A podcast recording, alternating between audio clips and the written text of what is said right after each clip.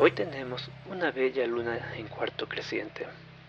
Guturales gruñidos se escuchan desde el interior de inexploradas cuevas. Celestiales cánticos emergen desde las profundidades del océano para atraer a los incautos.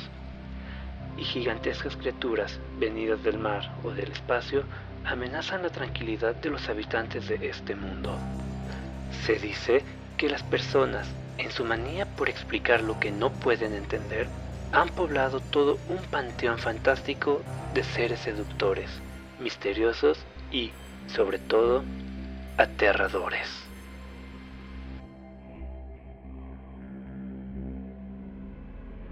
Muy buenas noches, sean todos bienvenidos a un nuevo episodio de Expediente Terror, este podcast dedicado a los temas de la noche. Acompañándonos, como todas las demás emisiones, tenemos a Joseph Juárez. Muy buenas noches, Joseph, ¿cómo estás? Muy buenas noches, Esteban. Pues de nuevo, contento por otra emisión más, con un excelente tema, muy variado, va a dar mucho de qué hablar y pues espero que todos nuestros oyentes, que deben ser como dos, tres, Aumentale. unos doce, tal vez. Aumentale poquito. Lo disfruten Quédate un mucho. poco. Ellos saben que es carrilla, los queremos, aunque sean dos. Tam- También tenemos a Fernando Armenta. ¿Qué onda, Fer? ¿Cómo estás? ¿Qué onda? Buenas noches. Aquí emocionado por este tema, como mencionaba yo, soy muy variado. Va a dar para muchos, muchas continuaciones porque no vamos a acabar nunca. Ah, ya Y ya emocionado porque ya casi se vienen las fechas navideñas. Sí. Y vacaciones, por fin. ¿Qué es eso? A lo mejor Joseph tampoco sabe qué son. ¿Qué es eso? No sé, yo te voy a trabajar todavía el 24. Yo hasta el 23 y ya no sé nada del trabajo hasta el 4 de enero. Ah, qué chido. Bastante. pues bueno, igual vamos comenzando, vamos entrando en materia. Como ya habrán podido ver en el título del, del episodio, en esta ocasión no vamos a hablar de, de un monstruo en específico, uno en concreto, sino que vamos a hacer una especie de lluvia de ideas para tratar de abarcar diversas bestias o diversos monstruos. Y pues bueno, eh, a ver cómo resulta este experimento en el que no tenemos un tema en concreto. ¿Quién gusta empezar, chicos, con su primer criatura? Pues miren, yo antes que nada digo, el podcast aparte de criaturas y de terror también habla sobre temas sobrenaturales. Me gustaría hablar sobre un tema que en lo particular me, me gusta mucho, la historia. No es de terror como tal, pero sí es un poco extraño y es un poco de miedo o de pensarse. La historia del hombre de Tauret, no sé si la conozcan. Me, me suena el nombre de que lo acabo de leer, pero no, no sé de qué trata exactamente. Yo tampoco me. Ok, el hombre de Tauret es un misterio que, ah, bueno, bueno, lo voy a resumir para no, no explayarnos mucho. Ocurrió en la década de los 50 en el aeropuerto de Tokio, donde un hombre, donde su lengua nativa parecía el francés, pero hablaba japonés y inglés, varios idiomas, llegó al aeropuerto con destino, no recuerdo exactamente a qué país, pero venía a ser un vuelo internacional. El problema fue cuando presentó su pasaporte, en el cual mostraba que era de un país llamado Tauret. Nadie lo conocía, pero el pasaporte parecía legítimo, incluso tenía sellos de otros países. Entonces al hombre le dicen, oye, ¿qué onda con esto? Y pues que de ahí soy, voy a hacer un vuelo, es la primera vez, vengo a una empresa aquí, pues, soy hombre de negocios, todo el show. La empresa a la que él fue a Japón sí existía, se contactaron con ella, pero al hombre no lo conocían. Después de mucho dialogar, ¿dónde está? ¿Dónde está Tauret? No lo conocemos, le traen un mapa, el hombre señala un, un punto, este, Andorra, pero pues él dice, pues es aquí, pero yo no conozco Andorra. Entonces ahí empieza a desatar una polémica de, pues, ¿qué, qué onda con este hombre? Trae moneda real, el pasaporte se ve legítimo, trae sellos reales, pero pues se da la noche, este, entonces optan por llevarlo a un hotel. Custodiado, dicen, "Ah, mañana seguimos con el interrogatorio. Ok, todo bien. El hombre se queda en el hotel, piso alto, vigilada las puertas toda la noche. Al llegar la mañana, abren, nada. El hombre desapareció, no se volvió a saber de él. Era un hombre, lo describen como caucástico, este, con barba, pero nada relevante y nunca se volvió a saber de él. eh, muchos lo han manejado como una prueba o un, una seña de, de, universos paralelos. Interesante. Confieso que la verdad cuando quedamos que el tema sería de estéreo no me esperaba algo así, pero es interesante. Eh, bueno, yo me fui más por el lado eventos paranormales porque si un hombre cruzó, se puede decir, a otra dimensión, que evita que otra criatura lo haga. Del, del estilo Cthulhu. Ah. Un poco yéndonos a, a esos temas. Como esta onda, ¿no? Por ejemplo, comentas que si es posible que exista un intercambio de, de seres entre dimensiones, pues a lo mejor esto también podría explicar por qué existen tantos dragones en tantos tipos de culturas que ni siquiera tuvieron contacto, ¿no? Sí, exactamente. O, criaturas que pues no existieron como los dragones, pero ¿por qué tantas culturas lo mencionan? Sí. Muchas similitudes y como tú dices, pues no, tuvieron contacto. ¿Cómo? Y, eran culturas que ni siquiera estaban en la misma época. O sea, que tenían ciertos niveles de años de diferencia y tienen representaciones similares. Y no nada más eso, están otras criaturas, los grifos, las sirenas, que las manejan similares y pues son atemporales entre ellos. Es curioso, ¿no? Porque las sirenas existen desde la mitología nórdica hasta la mitología china. Y dices, bueno, ¿y los nórdicos y los chinos en qué momento? Sí, o sea, muchas culturas y, y, como sabemos, muchos son muy celosos, no muchos son de, de, ah, ok, tienes una criatura mitológica, la voy a adoptar en el mío. De hecho, al contrario, intentan imponerla. obviando que muchas culturas ni siquiera coincidieron, había miles, cientos de kilómetros entre una y otra. Y en esa época, sin vehículos, o sea, estaba cabrón que se comunicaran. Exactamente, entonces. Pues eso es uno, es como que el caso más conocido. Hay otros casos de que se creen de viajes interdimensionales, personas pues que afirman venir de otra dimensión, pero pues no, no han sido muy relevantes o no han tenido las pruebas contundentes para demostrarlo. Solo este porque se volvió un caso pues en el país, pues fue todo un fenómeno. ¿En qué año fue eso? Fue como que en los, 50, en el 54 me parece. ¿Existe algún registro? O sea, ¿existe un registro legal de, de, que el hombre realmente hizo, estuvo en, en, las inmediaciones del aeropuerto o en el, aeropuerto realmente?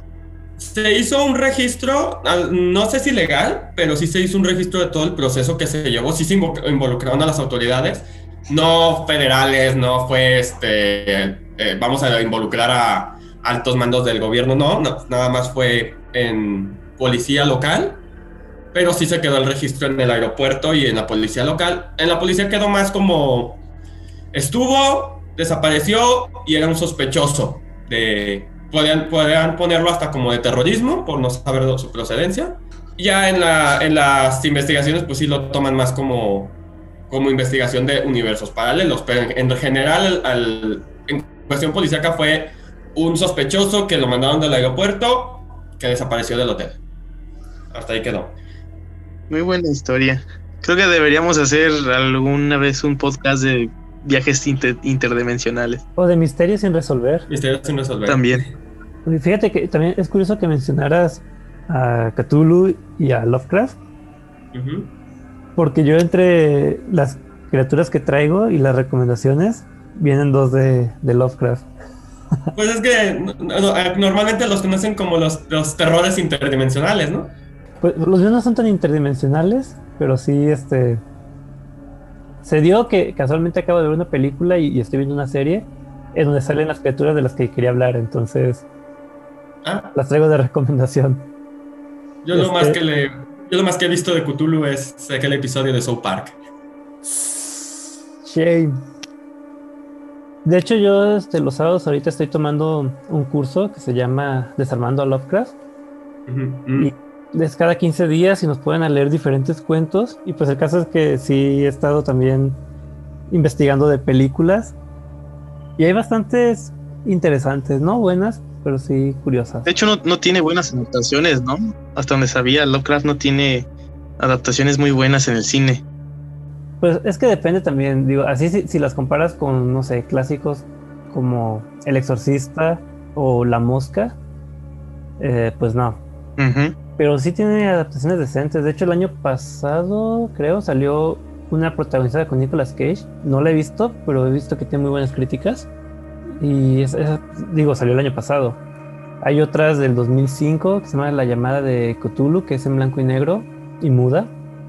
Y esa es muy, muy buena. Y no sé, yo creo que sí tiene alguna decente, pero no, no tan. No al nivel de, de los cuentos, pues. Eh, bueno, entonces, Joseph, vas, este, un, ¿qué criatura traes tú? Muy bien, pues yo voy con un clásico, pero mexicano. Es una bestia este, ancestral y se me hace muy chistoso porque tiene una historia muy, bueno, bastante curiosa y ese es Quetzalcoatl. Ah. Voy a tomar a la, a la serpiente emplumaria, perdón, emplumada, como la primera bestia. Precisamente hablaba de los dragones porque para muchas arqueólogos Quetzalcoatl vendría siendo como el dragón azteca o mexicano. Tiene todas las características, es un reptil que vuela, de hecho, y pues tiene toda una historia ahí bastante este, chistosa porque se supone que Quetzalcoatl es el, es el hijo del dios Tlaoni, me parece, y debido a que decide enseñar a los aztecas diversos oficios, baja al mundo de los humanos y a través de ciertos engaños y de unas situaciones ahí controversiales, tiene que irse ofendido del mundo. Y es muy curioso porque eh, una iglesia en particular del corte cristiano que considera que Quetzalcoatl es la representación de Jesucristo en Mesoamérica. O sea, que Quetzalcoatl y Jesucristo son la misma persona. Por las similitudes de las historias, porque se supone que Quetzalcoatl promete que va a regresar a refrendar su honor y porque supuestamente en esta religión de corte cristiano, digamos que los tiempos, yo he leído que no, no es así, pero según las investigaciones de esta este, religión, coinciden el tiempo en que desaparece Jesús en Israel y el tiempo en que supuestamente Quetzalcóatl aparece en Mesoamérica.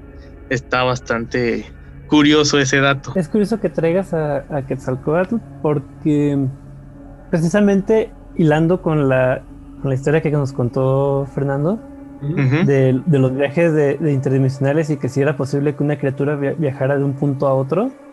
Hay un caso muy curioso en el que comparan mucho las construcciones prehispánicas mexicanas con las construcciones chinas. Y precisamente los chinos tienen un dragón que es mitad serpiente, mitad ave que casualmente es muy similar a Quetzalcoatl. Y los dos son la, combinación de, la tierra con el aire y todo eso. Sí. Y vino a mi mente con, los viajes interdimensionales de, Fernando, porque creo que es como el ejemplo más claro de una divinidad que viaja así de un continente a otro y con miles de años de diferencia. Y, sobre todo, pues esa parte, ¿no? De que dices, bueno, a ver, se supone que los chinos, la cultura china y Mesoamérica, pues no tuvieron contacto alguno en, su tiempo de, de, esplendor, ¿no? Entonces es curioso que pues exista algo tan similar y además el hecho de que también exista esta religión este, de, corte cristiano que también haga esta situación curiosa ahí entre Jesús y que se me hace muy chistoso, pues, o sea, es una, una bestia bastante de dónde cortarle, ¿no? Y a veces como que siento que en México no le hemos sacado jugo como para hacer algún tipo de literatura. Existe, pero no enfocada a la bestia en sí, sino, de hecho, en las recomendaciones les daré las, novelas. Hablan de él, pero como parte de la cultura, pero no nada se enfoca en específico a, él. O sea, siento como que falta ahí explotar mejor ese, esa bestia que tenemos por ahí, pues en nuestra cultura prehispánica. Pues la mitología azteca y los dioses aztecas, mayas, todo el bestiario que tienen propio de, de, la cultura prehispánica es muy interesante. No sé, yo creo que el malinchista que llevamos dentro todos los mexicanos no nos deja darnos cuenta de que nuestra mitología podría estar incluso al nivel que los griegos o los egipcios. Sí, es muy interesante y pues quería hacer mi aportación nacionalista en este primer punto. Digo, la verdad es que hay, mucho de donde cortar, pero quería arrancar con Quetzalcoatl porque me parece la bestia que más nos identifica como mexicanos, la más popular y la que vale la pena ahí mencionar. La más clásica. Así es. ¿Qué, recomendaciones traías? Dijiste unas novelas, ¿no? Sí, son dos novelas. Básicamente, la particularidad de estas es que no tratan sobre Quetzalcoatl en sí mismo, sino de algún modo hablan de Quetzalcoatl dentro de las novelas. La primera es Mexica de Norman Spinrad Y pues nos habla de Álvaro de Sevilla, es este un soldado de Hernán Cortés y nos narra toda la aventura que pasa cuando deciden zarpar de Cuba hasta el puerto de Veracruz y toda esta descubrimiento del mundo mesoamericano. La diferencia de Álvaro de Sevilla es que pues él no lo ve como soldado, sino ve, el, ve, el, recorrido y se maravilla con los descubrimientos con ojos de investigador. Y por eso empieza a andar en la cultura de las civilizaciones prehispánicas que van conociendo en, el, en la travesía. Está muy padre, ¿no? Y precisamente durante esta travesía pues descubre la, la, la historia de Quetzalcóatl, de, de, cómo bajó al mundo de los humanos, los oficios que le enseñó a, a los pobladores y la promesa que hizo de volver, ¿no? No es un pequeño capítulo por ahí de la, de la novela, pero está bastante interesante. Y otro es Azteca de, de Gary Jennings, que es sobre Misli, es una indígena que relata cómo le toca nacer en el imperio azteca, pero eh, durante su vida, pues también le toca ver la caída del imperio azteca a manos de los españoles. Y lo mismo, ¿no? No trata sobre Quetzalcoatl en sí mismo, pero habla de él como parte importante de la religión, ¿no? Creo que son dos libros bastante buenos. Este en especial creo que si alguien se anima a leerlo, digo, no es, no es tan de terror, le va a sacar una que otra lágrima porque humaniza a los personajes, humaniza tanto a Hernán Cortés como a Nezahualcóyotl, como a la propia Malinche, te quita la visión como de... De que son buenos o son malos. Exactamente, ¿no? Los, los humaniza, les da como su, su perspectiva de cada quien y está muy interesante, te ayuda a conocer más sobre la, la, cultura de los pueblos prehispánicos, de cómo se manejaba el imperio azteca y te ayuda a entender también las motivaciones de cada uno de los protagonistas de ese suceso histórico en México. Fíjate que ahorita que mencionas lo de la, la cultura prehispánica, eh, me están saliendo muchísimos anuncios en Facebook del nuevo anime que están poniendo en Crunchyroll, ah. de Onyx Equinox.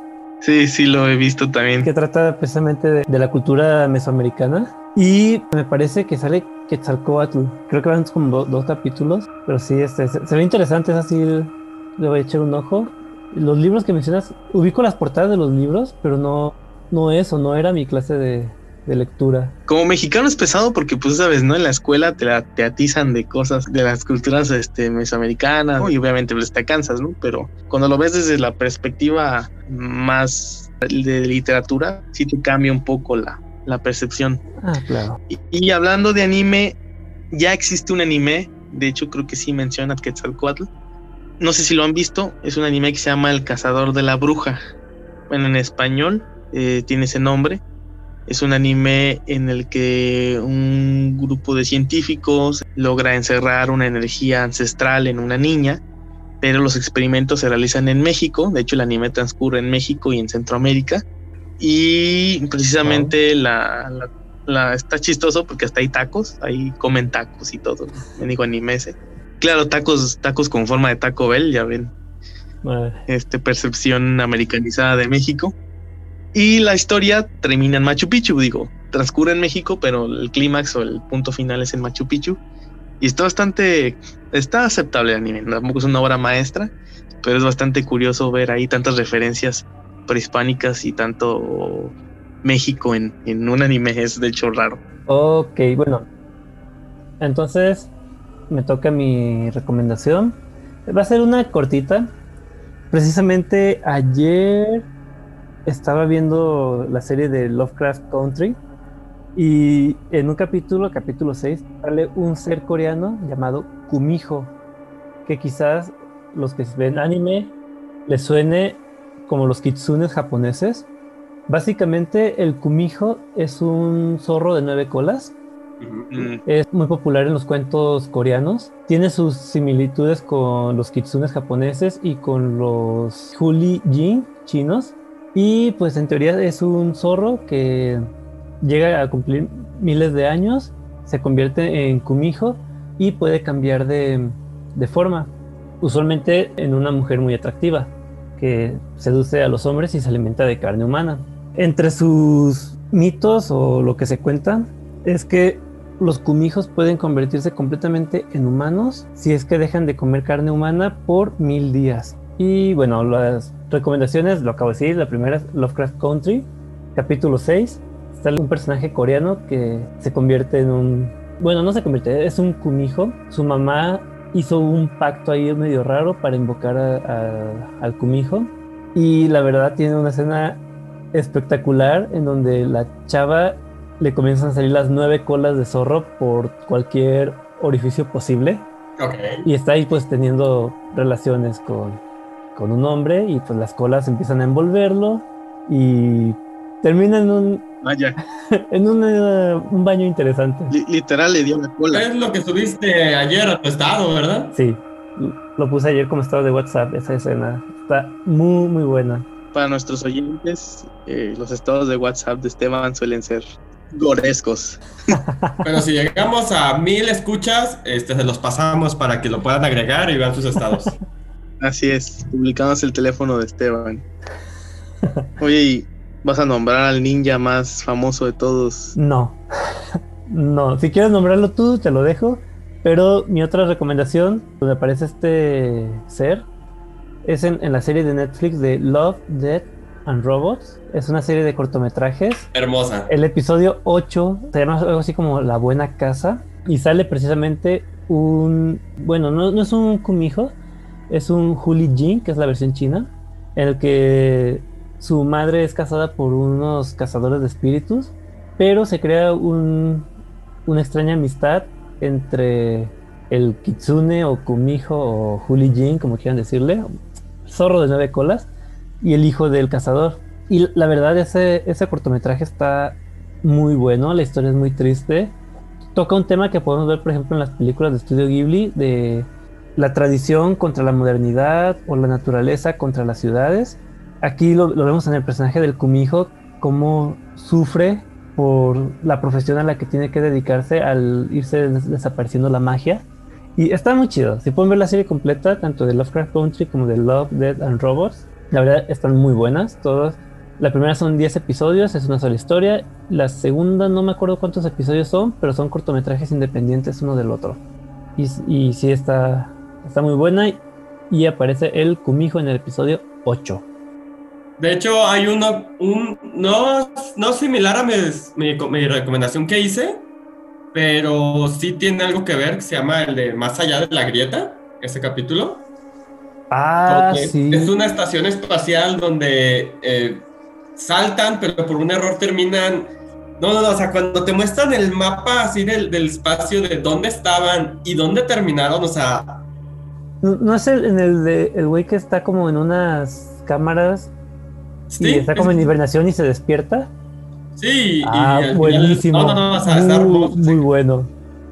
Tenemos que dedicar un programa de viajes interdimensionales y viajes en el tiempo. Uy, no me callan, ¿eh? Para poder explayarme hablando de Dark.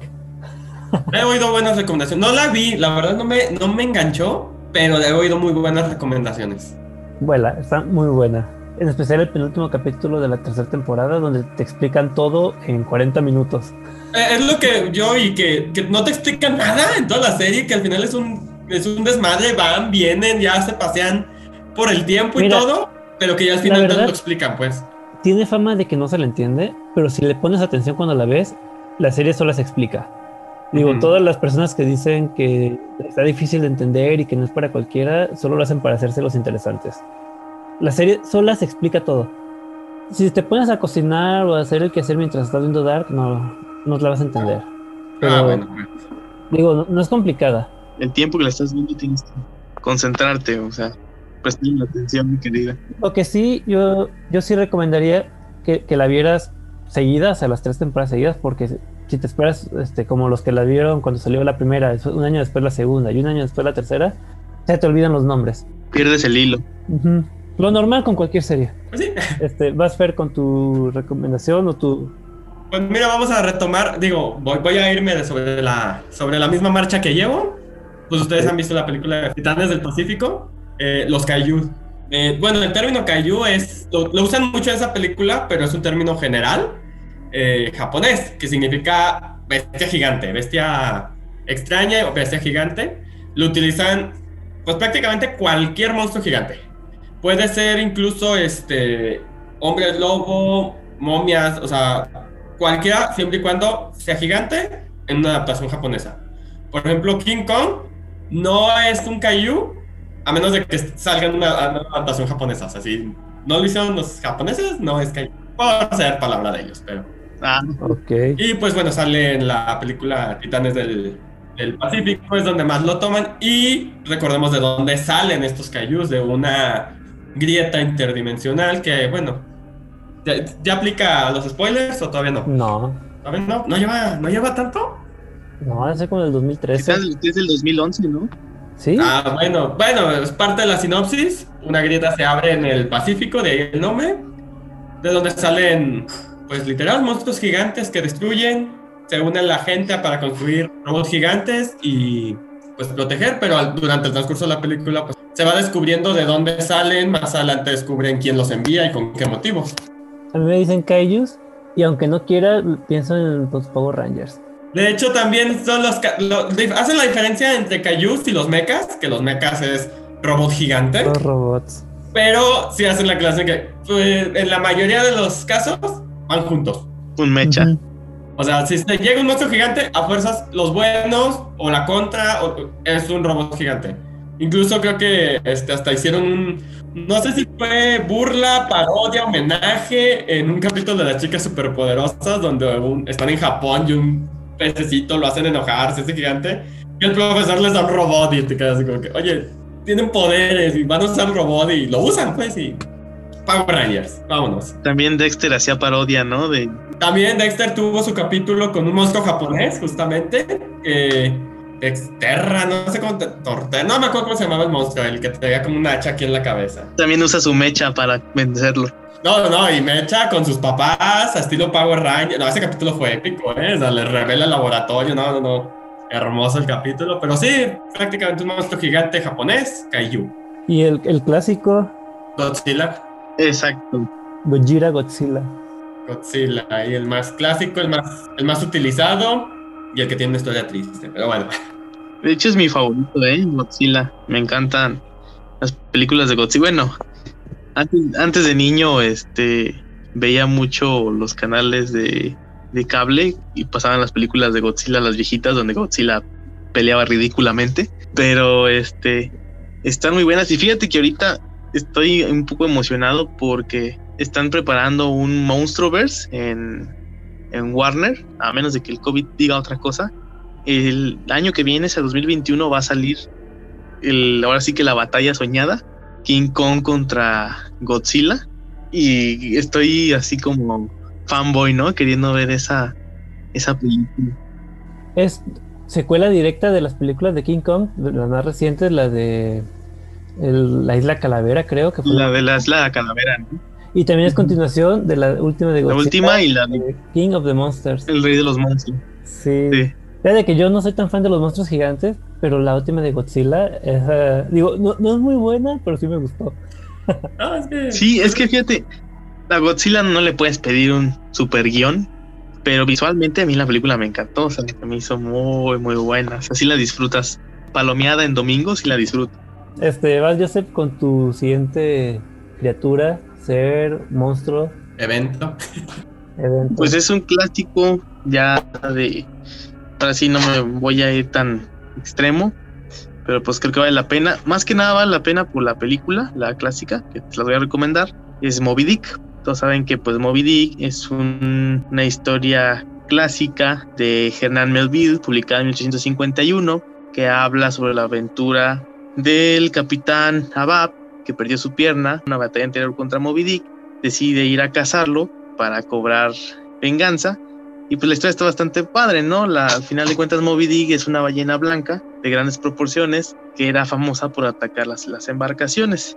Me gusta mucho la historia, me gusta mucho más bien la bestia, por el hecho de que no es, al igual que Kraken, ¿no? Que pudiera ser por ahí un calamar gigante, pues que es como más real, ¿no? Que es más como creíble, dices, y es que a lo mejor pudo haber existido una ballena de dimensiones colosales, ¿no? Como en su momento a lo mejor las ballenas azules, pero en este caso blanca. Y una película que yo les recomendaría mucho es la película de 1956, que es la adaptación más fiel que ha existido de la obra original y que además, dato curioso, casi todo el elenco salió lastimado en la filmación porque no utilizaron dobles y además tuvieron que construir dos ballenas de 30 metros de largo, este, hacer las escenas eh, sobre el océano.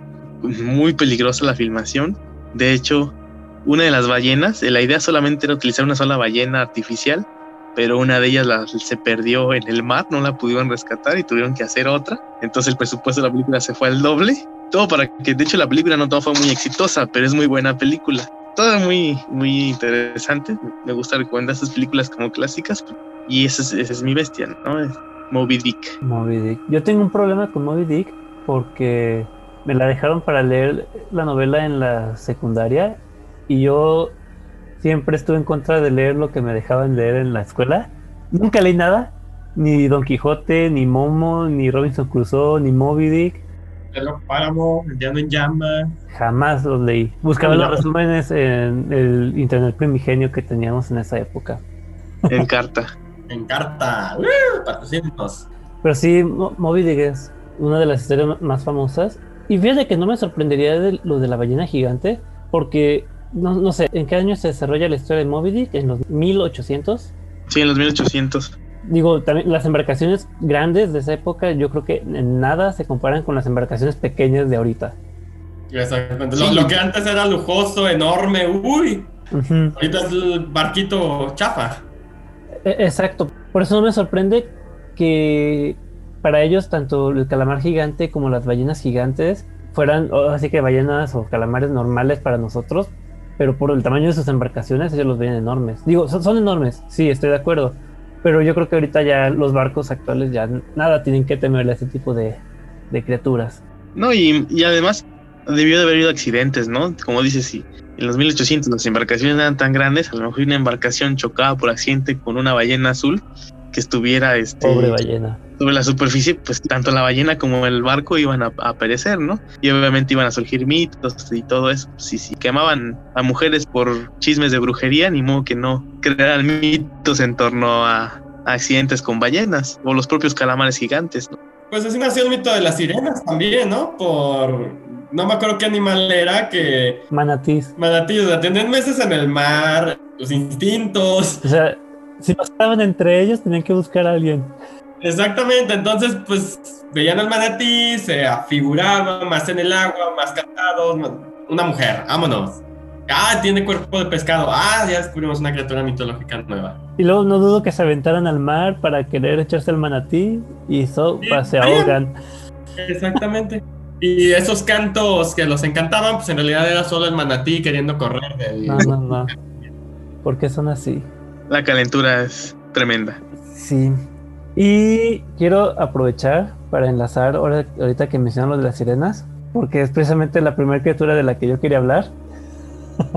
Desde que era niño han sido como mis criaturas favoritas. De hecho, no tiene nada que ver con el, con el podcast, pero mi película animada favorita de Disney es La Sirenita. Aunque no sea la mejor, me vale. Pero ya, este, gracias a a la sirenita o a cosas como Caballo del Zodíaco, me empecé a interesar en la mitología griega. Y, por, ejemplo, en, algo que me sorprendió mucho en su momento, cuando tenía como, no sé, 8 o 9 años, es que las sirenas originales tenían cuerpo de ave. Literal era como una cigüeña con cabeza de mujer.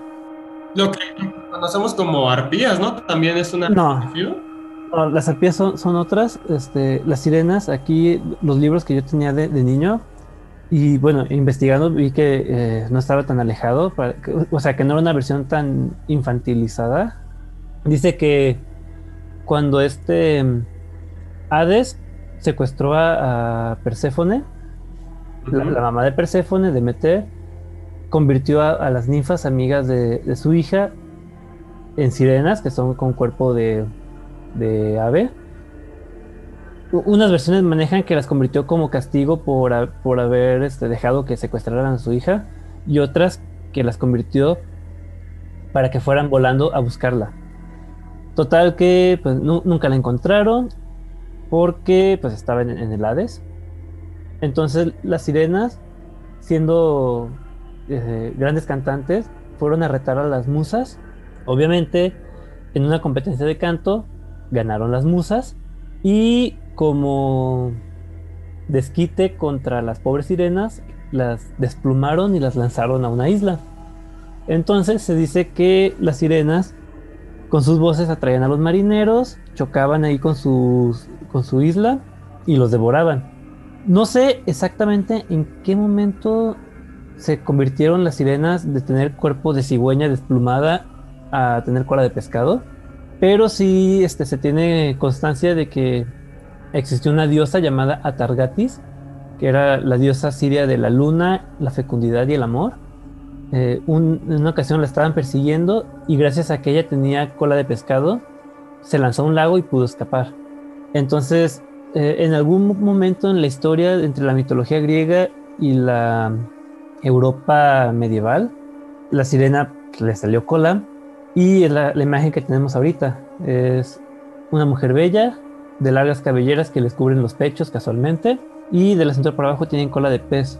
Ya este, algunas comen hombres, otras como las sirenitas se quieren casar con ellos. También se lo va a comer. en otro sentido, pero sí. pero sí, esa es la, la criatura de la que quería hablar. Okay. Y como recomendación, traigo una película basada en un cuento de H.P. Lovecraft. Se llama Dagon, la secta del mar. Es una película española. Eh, es, es buena. está basada eh, libremente en el cuento de La sombra sobre Istmo.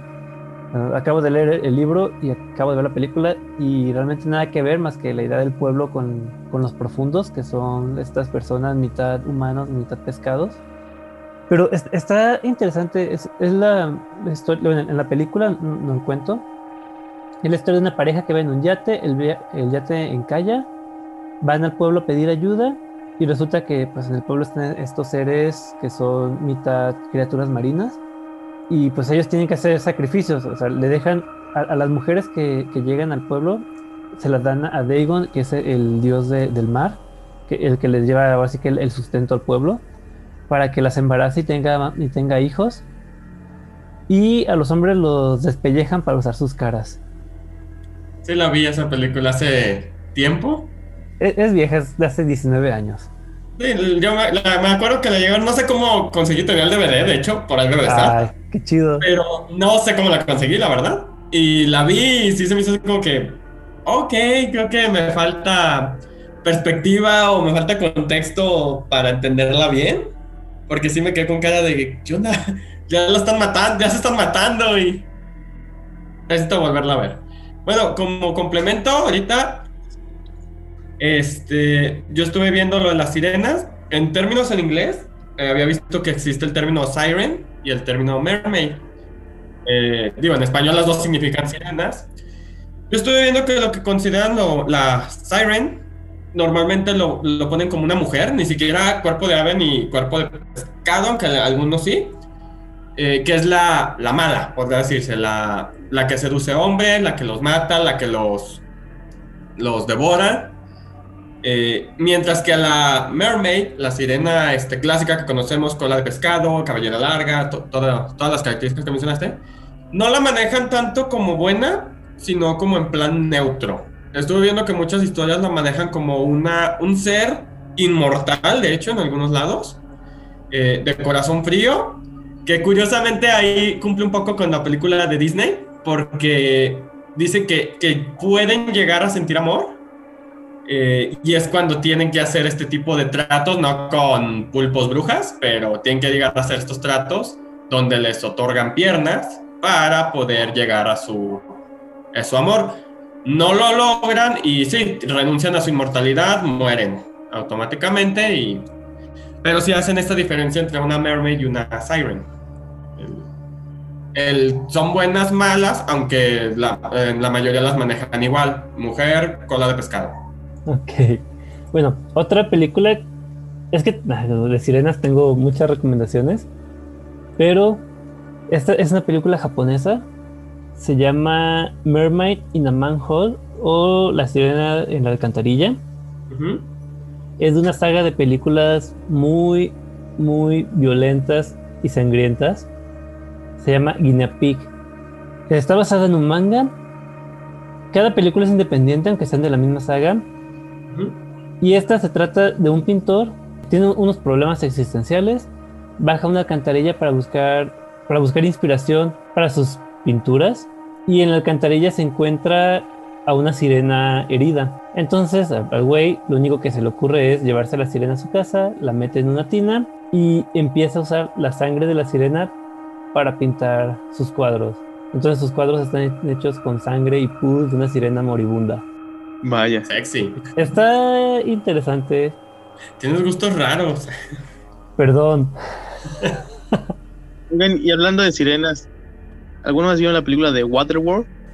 Ah, ¿no es en donde no hay agua y tienen están como en unas lanchas? Así es. Que viven como en el mar. Así es. Digo, no es precisamente una sirena, pero a lo mejor sería lo más cercano a un hombre sirena, el protagonista.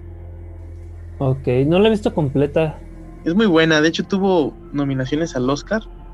Es un mundo distópico, se derritieron los polos, ya no hay tierra seca disponible, entonces los humanos se la pasan navegando en, grandes embarcaciones y el protagonista, que es un marinero solitario, al fin de cuentas tiene la característica que es una especie como de ser humano mutado, que tiene la capacidad de, nadar a grandes velocidades y de soportar este mucho tiempo debajo del agua. De hecho, tiene como branquias en el cuello.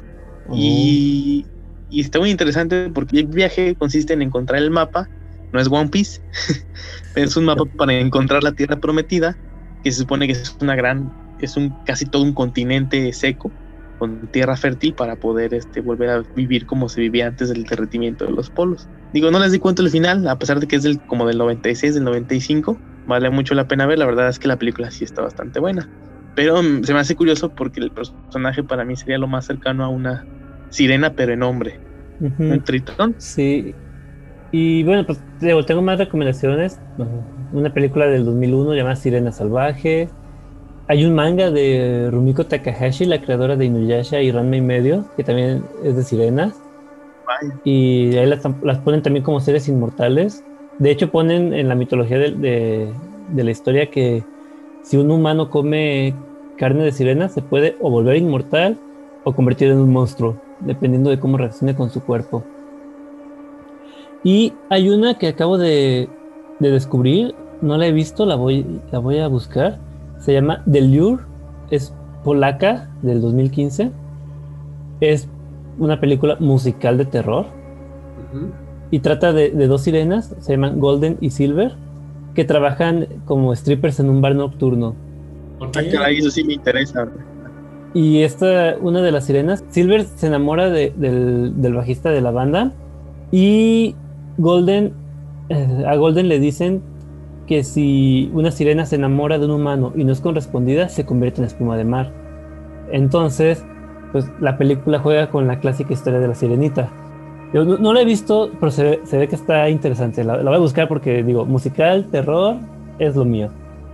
¿Y será, será satírica con, con, la historia de la sirenita? No tengo idea. Vi el tráiler en YouTube y se ve, se ve bien. la sirena está, hay una escena donde está ahí, este, como en una tina, y está, se ve chida. Ok. Espumiante. no, al menos no tiene pus ni sangre como la de la sirena de la alcantarilla. Raro contigo, pero bueno.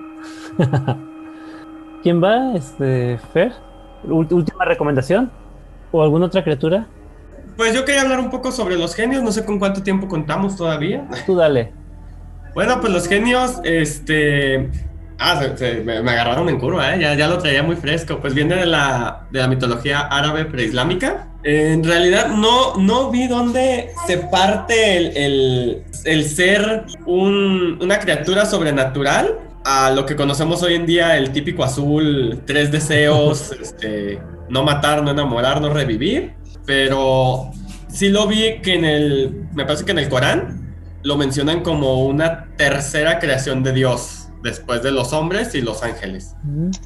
Pues más, más que mencionar al genio, este, me gusta mucho cómo lo representan en las, pues en las películas, en las series, en la, incluso en las caricaturas. Me llama la atención cómo muchos tienen el, pues la misma base, el típico ser en una lámpara, este, esclavizado a ella, y al que la posea, con magia más allá de, de lo que pueden poseer, pero pues limitados por, el, por quien posea su, su lámpara. Creo que el más conocido es el de Aladín. De la lámpara, maravillosa. De la lámpara. Y bueno, a lo mejor alguien, alguien más este, de antaño recordará a mi bella genio. Sí, de hecho creo que sí les llegué a comentar, ¿no? Que yo confundía la de hechizada, con, mi bella genio. Que, por ejemplo, ella no tenía esa limitación de tres deseos, fíjate. ¿Quién era la que hacía la magia moviendo la nariz? Eh, hechizada. Ah, otra vez me equivoqué. No, ella era cruzaba los brazos y sacudía la cabeza. Pero no estaba limitada por tres deseos, fíjate. Era más historia de amor mm. entre ella y el astronauta que la encontró. Pero sí tenía sus orígenes este, árabes, islámicos, ya que en varios capítulos de hecho aparecen sus familiares, parientes, amigos, todos de esa cultura.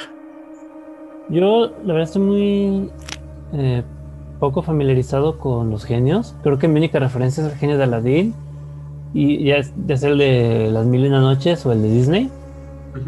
Pero como que sí recuerdo haber visto en la primera temporada de Once Upon a Time que al genio era el sirviente de la reina.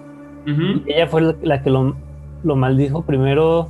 No, lo maldijo para el espejo. Entonces. Sí. Pero, no, explicaban cuál era el origen del, genio, ¿verdad? O sea, solo explicaban. No, como tal no lo explican, nada más dicen que es el genio de Agrava, ni siquiera dicen que es el genio de Aladdin, porque de hecho ahí hacen una mezcla. De hecho, Aladdin y el genio nunca nunca cuadran en esa historia. Te mencionan que es el genio de Agrava y luego lo maldice al espejo, que es su espejo, el típico espejito, espejito, espejito a la pared. De ahí hay un efecto Mandela con esa frase, por cierto. Ah, sí, de la de Magic Mirror on the Wall. El, que nosotros tenemos muy grabado el espejito, espejito, y en realidad es espejo de la pared o cosas así, la verdad no recuerdo. Sí, en algún momento dicen espejito, espejito. Exactamente. Eh, pero bueno, sí, así ahí sale este, el, genio. Y en otros medios, tipo, me van a odiar, pero ya saben que me encanta la serie sobrenatural, de Supernatural. Pero ahí los muestran diferentes. Ahí los muestran como una criatura sobrenatural, azules, este, con tatuajes, eh, que al contacto emiten un veneno. Eh, lo que hacen ahí no es, no te conceden tu deseo, te meten en una en una ilusión, en un tipo coma, en el que tú tienes la alucinación de que tu deseo se cumplió. Mientras ellos en el mundo real se están alimentando de ti. ¿Alimentando literalmente así con los trozos de carne? Eh, no, sangre. Ah. Este, sangre, fluidos. Pero, pues, por ejemplo, tú puedes pasar una noche ahí nada más, hasta que te drena. Pero en tu alucinación pasaron años, literal donde tú vives un mundo donde se concedió tu deseo. Pero qué, bueno que mencionaste los fluidos, porque me acabo de acordar de, otro genio en la serie de American Gods. Hay eh, en el capítulo 4 eh, aparece un genio que es un conductor de taxi, es, un taxista y se mete ahí con otro personaje y tiene como que una de las escenas de, eh, de sexo más curiosas de, de las series de televisión. Ok. ¿Le concede un deseo en ese momento? Sí, podría decirse que sí. Pero sí, este. American Gods en general la serie es muy buena. No me acordaba de ese genio hasta este que mencioné los fluidos porque precisamente en la escena pues se ve, pero... No, por ejemplo en esta serie también hay otros que se alimentan del miedo, que está curioso pues de miedo que le generan a la víctima, pero bueno, ya es como una pequeña variación pero muchos, eh, muchos medios sí coinciden en el punto de que son tramposos, engañosos. No son malos por naturaleza, pero son muy convenencieros, buscan su propio bien. La mayoría quedan libres al cumplir el tercer deseo, entonces no, no les importa, pues torcer los deseos con tal de ser libres. Creo que en la serie de hechiceras ponen el ejemplo de que tú pides un, un carro y al día siguiente tu papá muere y heredas un carro. Y tú dices, ¿te lo cumplió? Ah, ahora entiendo de dónde sacaste el ejemplo ese en otro capítulo. Ah, exactamente. Ya, ya lo vi el capítulo. Este, porque, pues, investigación para este capítulo, este podcast es, es mi vida. Este, tenía que traer más de medios. Y entonces, por ejemplo, eh, muchos manejan que son en ese sentido tramposos, engañosos, huecos legales. ¿Por qué? Porque al tercer deseo quedan libres y vámonos. Hago lo que quiera y creo que otro genio un poco más conocido un poco más infantil, es un genio que apareció en las caricaturas de los padrinos mágicos. No sé si usted la llega a ver. Confieso que a mí no me gustan los padrinos mágicos.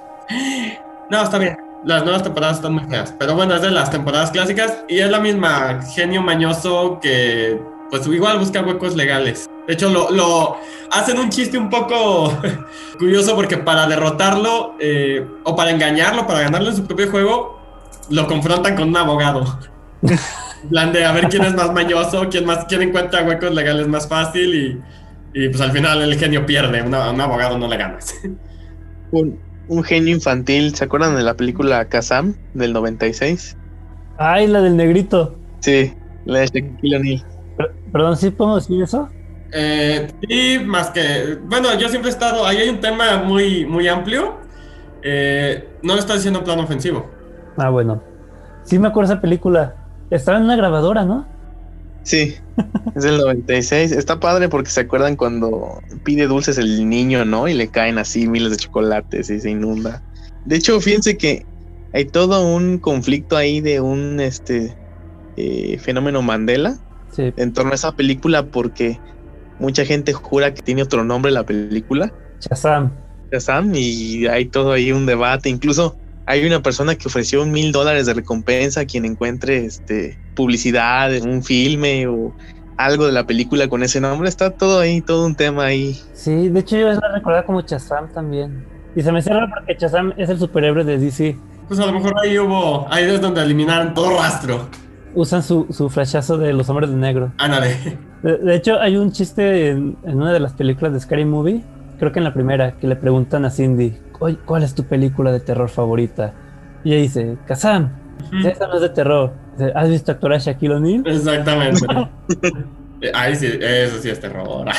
sí. Y pues bueno, esa era mi última, mi última criatura que traía los genios siempre me han interesado los genios en el plan tramposos, engañosos. Creo que me identifico un poco con eso. De esta vez te pasar abogado, entonces.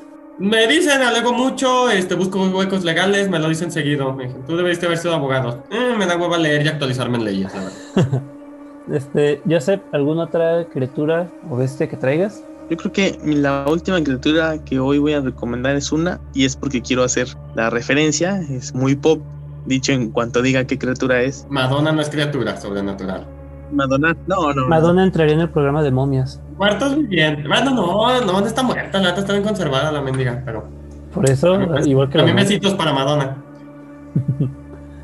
no, es porque es una serie que eh, son las gárgolas. Ah. Y ya me imagino. Muy buena. Ya saben cuál es precisamente la referencia, ¿no?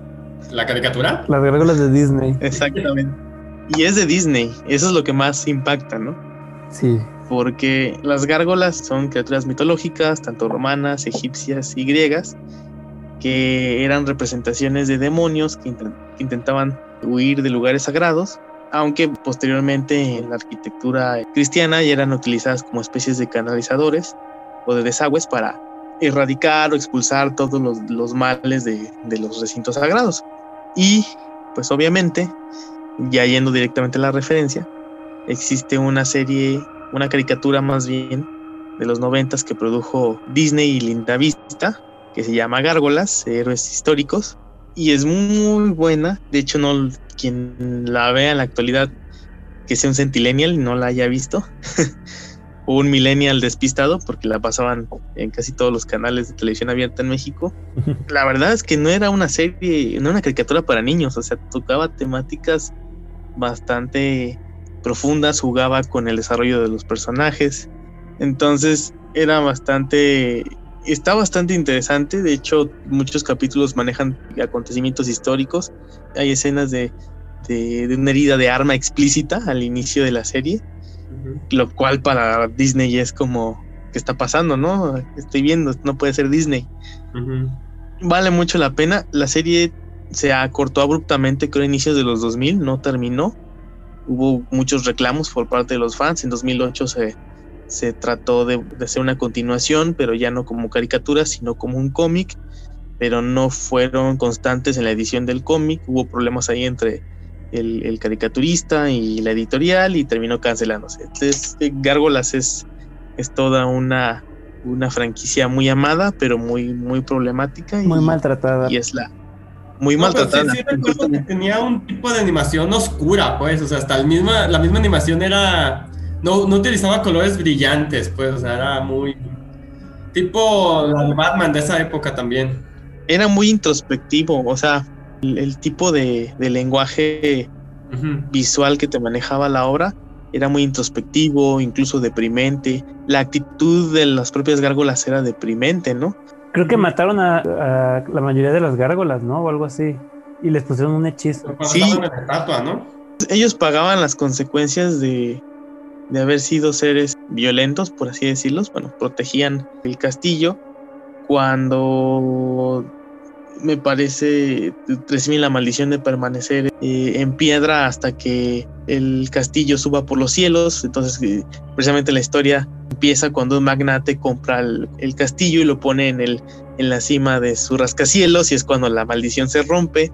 Y entonces las gárgolas vuelven a estar libres en la noche y es cuando deciden redimir como sus pecados y proteger a los, a los ciudadanos de Nueva York, pero obviamente la gente no los acepta, ¿no? Porque no están acostumbrados a ellos y viven con ese proceso de, de constante lucha de volver a ser entendidos y, está muy interesante. La verdad es que se me hizo demasiado oscura para Disney, ¿no? O sea, bueno, tal vez no, el Disney de antes era más así. Creo que hoy en día es demasiado para Disney. De hecho, creo que la serie está en Disney Plus. ¿Sí? Sí, creo que sí. Las usan, las gárgolas las ponen en iglesias, ¿no? Sí. Porque en algún lado que, que según eso, digo, fuera de la función real, de, desagüe, eh, en algún lado había escuchado, leído que alertaban del mal, o sea, cuidaban el lugar del mal. bueno, no chillaban, no sé, no sé el término del sonido que hagan, eh, cuando el mal se acercaba, pues hacían su gruñido, chillido, no sé cuál sea. De hecho, eh, hay otra película de Disney que tiene gárgolas. Igual ignoren a las amigas del protagonista del Jorobado de Notre Dame. en la escena final, cuando está Quasimodo peleando contra Frollo. Frollo cae y se sujeta de una de estas gárgolas que sirven como desagüe. Y la gárgola le gruñe y lo muerde y lo. No, no lo muerde, le gruñe y lo asusta y él se suelta y se cae. Al final fue como si la gárgola estuviera protegiendo su, iglesia, que era Notre Dame. Sí, en realidad queda también la duda de si estaban vivas o nada más era una, una representación, una metáfora. Yo creo que era una alucinación. Sí, nada más era. La necesidad de amigos de Quasimodo. Ajá. Pero bueno, este ya mi última recomendación también de criatura es Medusa, de la mitología griega. Iba, iba, a hablar de las gorgonas, pero son tres y realmente la que me interesaba era Medusa. okay. Y bueno, pues la historia de Medusa eh, creo que ya casi todos la conocen. De hecho, ha salido a la luz otra vez por los movimientos del feminismo, porque Medusa era una joven muy bella. El poeta Ovidio dice que deslumbró al mismísimo Poseidón. Entonces, Poseidón viola a, Medusa en el templo de Atenea, y Atenea se enoja y castiga a Medusa.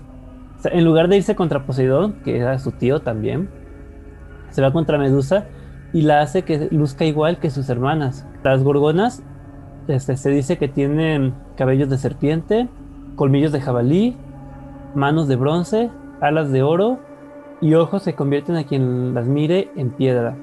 Entonces, como producto de la violación de Poseidón, Medusa queda embarazada. Eh, Atenea entonces le pide a, a, Perseo que mate a Medusa. Entre ella y otros dioses le dan unas armas para que vayan tras ella. Perseo le corta el cuello y del cuello nacen los hijos de Medusa, que son Pegaso y Crisador, que es creo que un gigante. Y toda esa historia, bueno, no es cierto. El final de la historia de Medusa lo pueden ver en la película de Furia de Titanes, que pues básicamente narra las aventuras de Perseo. bueno, tiene un poco tiene más historia, este, empezando desde el nacimiento de Perseo, que es hijo de, Zeus y de una reina, pero para que no nazca el hijo, este, el rey la, avienta al mar para matarla. Y aquí el punto de la película, el punto que interesa, es la fabulosa Medusa que hizo Ray Harryhausen en la película de 1981. Es una, una maqueta como de plastilina con movimientos lentos y como entrecortados por el stop motion. Y la verdad, desde niño me encantaba ver esa medusa. De hecho, de niño recuerdo mucho los, eh, los personajes de este Harryhausen los esqueletos de, de Jason y los argonautas.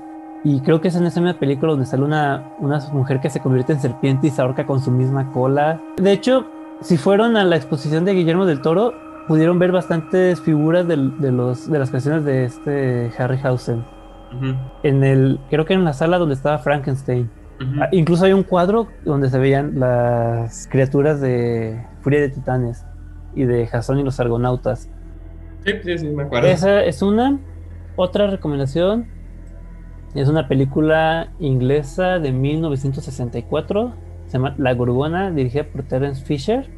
Y habla de, un tipo que regresa a su ciudad natal porque al principio de la película mataron a su hermano y a su prometida, los convirtieron en piedra y después mataron a su papá también convertido en piedra. Y aunque le dicen que fue por problemas de corazón, este, saca el cadáver de su padre y ve que está hecho piedra y ya se ponen a investigar qué fue lo que lo mató. Aquí lo curioso es que dicen que la gorgona no es medusa, se llama Meguera, pero Meguera no es una gorgona. Meguera en la mitología es una erinia, que es una criatura similar, pero no, no es gorgona. De hecho, creo que no les dije, las gorgonas son Medusa, Euriale y Esteno. Y bueno, este, realmente aquí esta gorgona no me gusta. No es más que una mujer con un vestido largo y con una cabellera con unas cuantas serpientes ahí acomodadas con pasadores. Y que. Y hay otra medusa, que esas, este, acabo de ver el tráiler de la película y sí me gusta cómo se ve. También es de 1964 la película, dirigida por George Pal y se llama Las siete caras del doctor Lao que es un hombre chino que llega a Arizona con un circo mágico y toma diferentes formas este señor. Se convierte en el Doctor Lao, que es el, eh, mismo. Este aparece con forma de Merlín, con forma de sátiro, como una serpiente, como medusa, como el abominable hombre de, de las nieves. Y aquí la medusa sí es más un nido de serpientes en la cabeza que solo tres o cuatro colgando la película no la he visto, pero la medusa me gusta mucho cómo se ve. ¿Cómo mencionaste que eran los nombres de las gorgonas? Las gorgonas se llaman Medusa, Euriale y Esteno. Ah, ok. Y curiosamente la única mortal era Medusa, la única la que podía morir. Bueno, porque yo vi una, eh, bueno, una gorgona en, ahorita en la tercera temporada de, de Sabrina. Ah, sí, sí vi que, que También aparece una gorgona y aplican la misma, le cortan la Bueno, primero quería hacerlo del espejo para que se convierta en piedra sola. Eh, al final no funciona, le cortan la cabeza y, la guardan. De hecho, dicen, hay que guardarla, por si acaso. Eso hace Nunca la usan, por lo menos hasta ahorita donde se acabó la tercera temporada no la usaron, pero ahí la tienen. Y salió Medusa también en la serie de Once Upon a Time. Ahí sí le hicieron lo del espejo. Ah, no sabía que salía en un capítulo, no recuerdo qué van, este, el Blancanieves y el príncipe se encuentran con Medusa y le aplican la del espejo. No recuerdo si directamente un espejo, creo que con la espada o un escudo. La convierten en piedra. Pero es una aparición muy, muy rápida, muy fugaz. Ah, también sale en la película de Percy Jackson y en la última, bueno, no última, en el remake de Furia de Titanes. Pero no, no me gusta cómo se ve con tanto efecto especial. Yo soy fan de, la stop motion de, la original de Furia de Titanes. Este, ¿Alguna otra recomendación, comentario? Pues no, si no, no nos va a alcanzar el tiempo. Hay muchas, muchas criaturas, mucho para dónde darle. Ok, pues entonces igual yo creo que ya viene siendo hora de, despedirnos. Unas últimas palabras, Joseph. Pues agradecer a nuestros oyentes por aguantarnos otra vez, otra emisión. ¿Cuántos van? ¿Cuántos van? A ver. Yo creo que ahorita ya son 13, ya. Superamos la barrera de los 12. Estoy casi seguro. Agradecerles este por otra emisión más que nos, nos han, se han atrevido a sintonizarnos. Ya sea desde Spotify, ya sea YouTube, desde cualquier plataforma en la que sea de su preferencia. Y esperemos que se lo hayan pasado muy bien. Nos vemos en la siguiente emisión. Muy bien. Eh, unas últimas palabras, Fer. Pues igual agradecerle a todos nuestros este, oyentes. Yo estoy seguro que ya pasamos los 17, yo soy un poquito más optimista. Eh, les recuerdo, este, la oferta sigue en pie. Al llegar a los mil se publica el teléfono de Esteban para que puedan ver sus estados y, y todo eso. Es en serio, no es broma. Palabra de honor. Palabra de honor, este Pinky Promise, como quieran llamarle. Pues lamentamos este, que se hayan quedado con nosotros otra, otra hora escuchándonos hablar de nuestras cosas. y al mismo tiempo se los agradezco. Eh, listos para el siguiente episodio que va a ser el navideño, para que se vayan preparando. Navidarks. Barbaridarks. Les recordamos que pueden encontrar este podcast como Expediente Terror en Spotify, Apple Podcast, Amazon Music, YouTube o cualquier plataforma de su preferencia todos los sábados en punto de las 8 de la noche. Los invitamos también a darle like a nuestra página de Facebook Expediente Terror Podcast, en donde encontrarán contenido relacionado con el terror, la fantasía y la ciencia ficción. Y finalizamos este episodio por segunda ocasión consecutiva con una frase de Guillermo del Toro. Desde la infancia he sido fiel a los monstruos, me han salvado, porque los monstruos, creo, son los santos patronos de nuestra dichosa imperfección y permiten y encarnan la posibilidad de fallar y vivir. Yo soy Esteban Castellanos y esto fue Expediente Terror. Buenas noches.